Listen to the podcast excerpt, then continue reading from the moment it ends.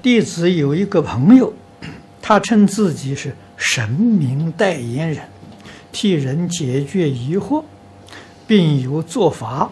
而弟子现在由神明引导，慢慢走入佛门。当弟子的朋友替神明办事，因为我本身有在静坐，如在旁边帮忙，是否会？受影响修行，当然有影响。啊，神明引导你学佛，这个神明还不错，还是很善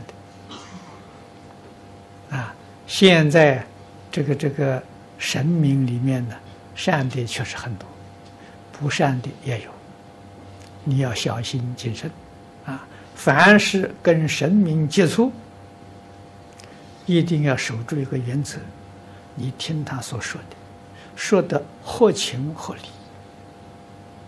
啊，可以做参考；说的不合情不合理，啊，要求你做不如法的事情，立刻拒绝，啊，从此可以不再往来，啊，这就这个就正确了，啊，所以人不可以被鬼神呢。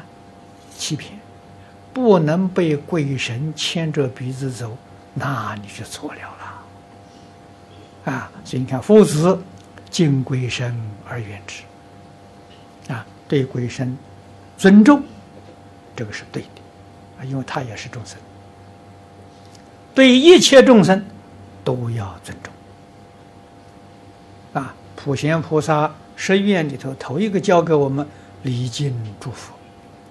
对一切众生绝不分别，一律平等的恭敬礼敬，但是称赞呢就有差别了。称赞如来，啊不是为什么不说诸佛是如来呢？